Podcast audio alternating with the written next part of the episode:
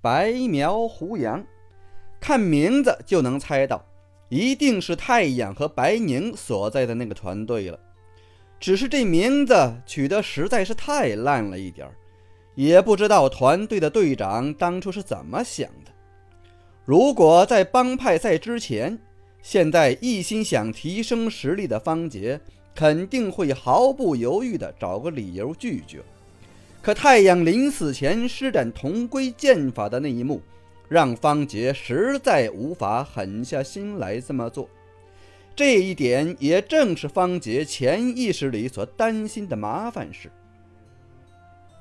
因为以方杰的执拗性格，喜欢做什么事情都事先计划好，然后按部就班地进行。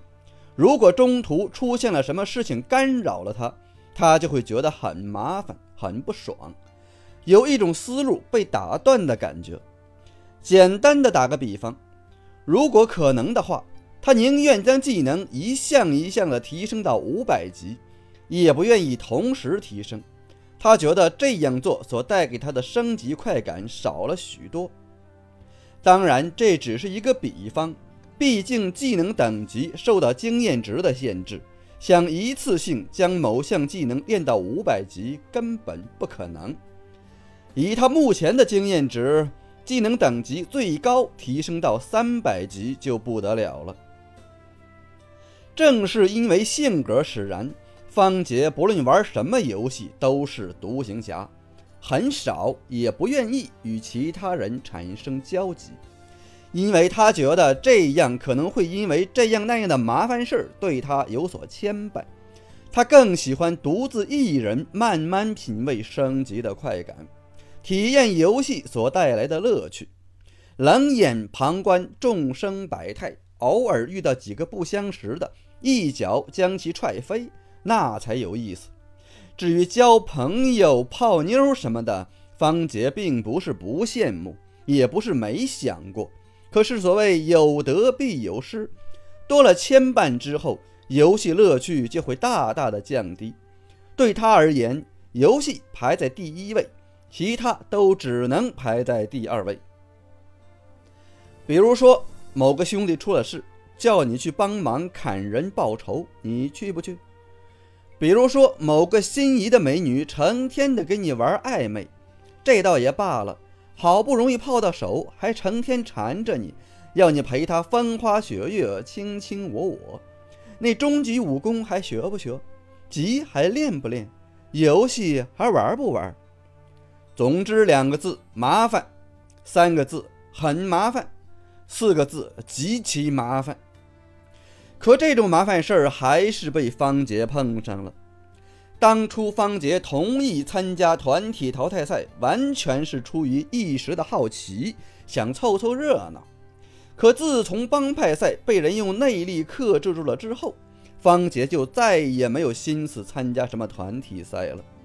甚至就算太阳的团队能够获得名次，拿到奖励，方杰也不愿意参加，因为那样只会产生更多的交集。让他更加无法安心朝自己的终极目标前进。唉，麻烦！方杰一边叹着气，一边将自己的无敌高手团给退了，加入了那个白苗胡杨团队，心想就这一次，下不为例。方杰这么做，自然是因为太阳啊。对于其他人，作为现实主义者的方杰肯定会找个理由回绝，即使被人骂作言而无信，他也不会皱下眉头。可面对太阳那个妙人，他觉得要是这么做了，良心上实在过意不去。毕竟人家都把心掏出来给你了，你还那么自私，就实在有点过分了。不为别的，就为太阳最后那一剑。方杰无论如何也得去看看，走走过场都比直接回绝要强啊！从这一点上看，虽然方杰为了游戏在某些方面显得有些自私，但还算是有点良心，只是能打动他的人很少罢了。不过，游戏里大多数玩家也差不多都是如此。因为谁都知道，游戏里实力决定一切，人不为己，天诛地灭。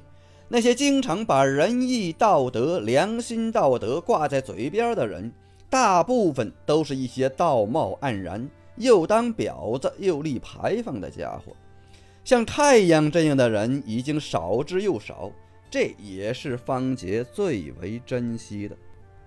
兄弟，快来快来，我们都在团队聊天室。方杰加入新团队不久，太阳就发来了一条短信。游戏里的短信功能可以远距离传输信息，不过有一分钟的延迟，而且每条短信最多只能输入一百个字，要扣掉十两银子的短信费，属于高消费产品。所有玩家对此抱怨已久，说把电信的那一套都学去了，奈何游戏系统不为所动，说这种功能已经违背了虚拟现实的宗旨。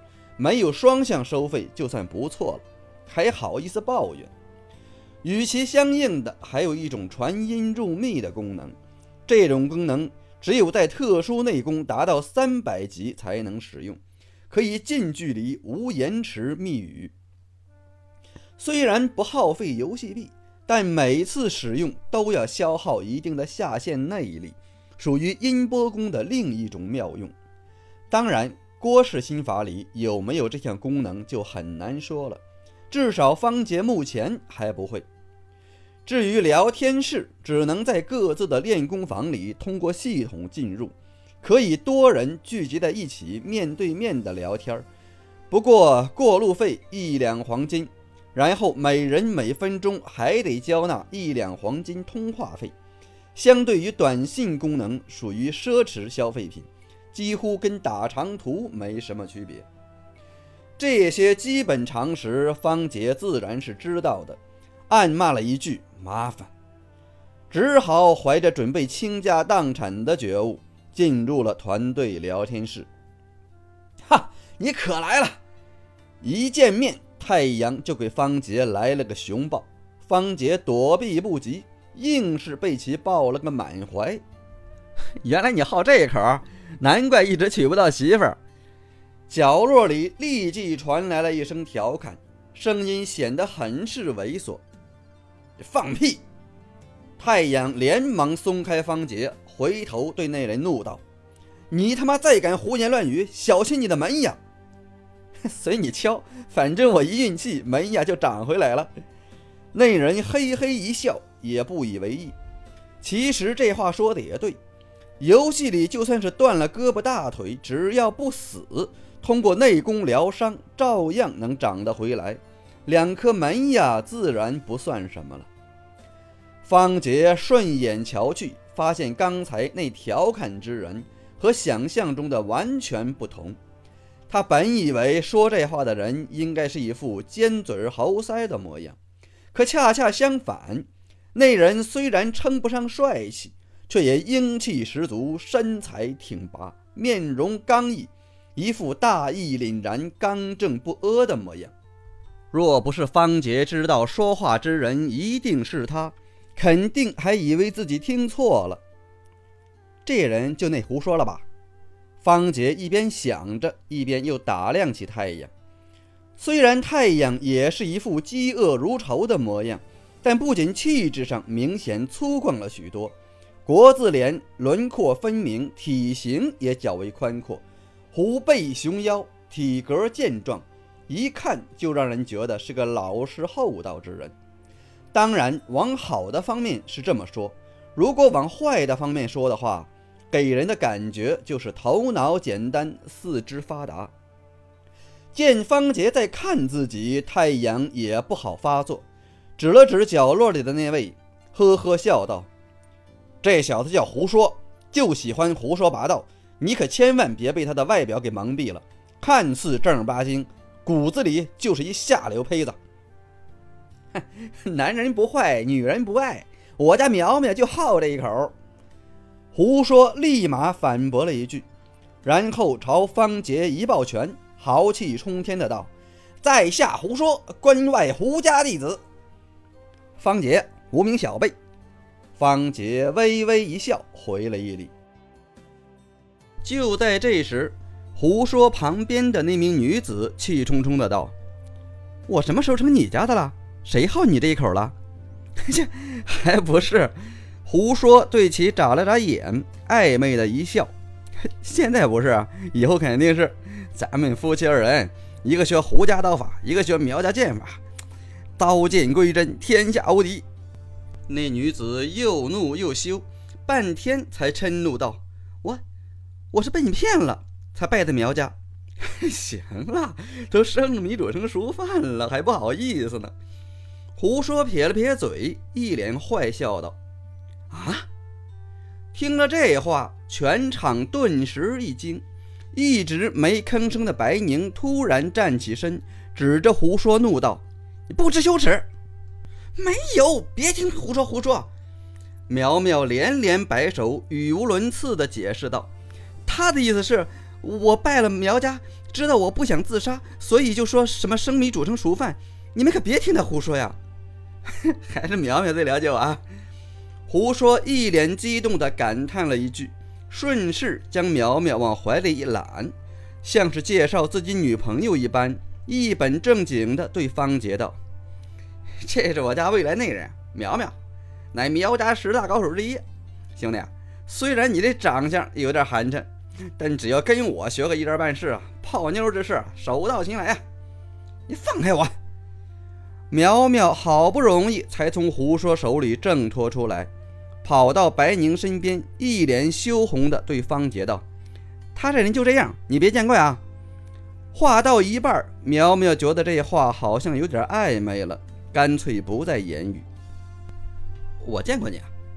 方杰打量了苗苗半天，直到胡说恨不得冲上来掐死他的时候，才笑道：“团体资格赛中，你用屠龙剑将慕容峰的手指头全给削断了。”哎呦，要说起这事儿。我还得向你道歉。”白宁忽然打断道，“当时我看你扔出了腾龙剑，还以为苗苗是被你杀的，所以才会追杀你。后来苗苗把经过告诉我了，我才知道是误会一场。这有什么？游戏嘛，就算没这事儿，你杀了我，我也不会怨谁。江湖一向如此。”方杰这才搞清楚白宁为什么要一直追杀他。不过，以方杰的世界观来看，这种事情实在太正常了，所以也没怎么在意。兄弟，你这话就不对了啊！一旁的太阳表情有些严肃的道：“呃，所有事都得讲个义字。或许在比赛中有些规矩可以不讲，但真正的江湖并不是你想象中的那样不堪。武侠，武侠，除了武之外，还必须有侠。”这才是武侠的精髓所在。尽管这只是游戏，大多数人心啊还是心怀侠义心肠的。只是你涉世未深啊，哥好了。白宁见方杰被说的越来越难堪，连忙打断道：“哎，你就涉世深了？你还不是被人骗了？哎，你不要老提那件事好不好？”一向对妹妹唯唯诺诺的太阳显得不耐烦了，怒道：“嘿那样的人毕竟是少数。”我把他当兄弟才说这番话的，不想让他误入歧途，只为了去出人头地，呃，天下无敌才学五练级，那样必难成大器。虽然方杰对太阳的这番话觉得有些不以为然，但也生不出一丝怒气来。他知道太阳的确是为他好，可这话真的就对吗？方杰不敢细想，也不愿去细想，连忙转移话题问道。你被骗了，到底怎么回事啊？